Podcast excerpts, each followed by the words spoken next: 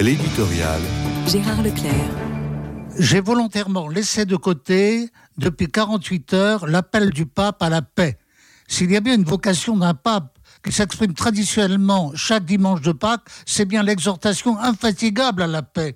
Nous célébrons en ce mois d'avril le 60e anniversaire d'une encyclique mémorable du pape Jean XXIII, Pacem in Terris. Faut-il en rappeler les premières lignes? C'est un fait reconnu que la paix sur la terre, en tout temps, désirée ardemment des hommes du monde entier, ne peut se fonder ni perdurer sans respecter scrupuleusement l'ordre établi par Dieu sur l'établissement d'une paix universelle dans la vérité, la justice, la charité et la liberté. Que redire après de tels propos qui semblent en accord à la fois avec les exigences de l'Évangile et les plus profonds souhaits du genre humain?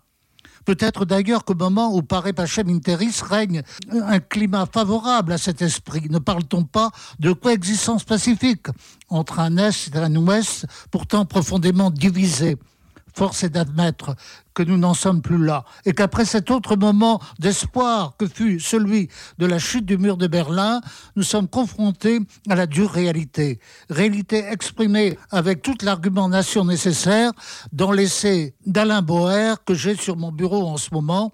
Au commencement était la guerre.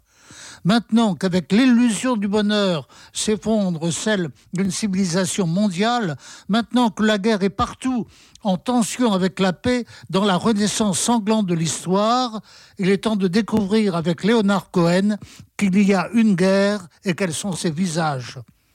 Comment juger en vis-à-vis -vis cette constatation cruelle et l'appel pascal du pape François?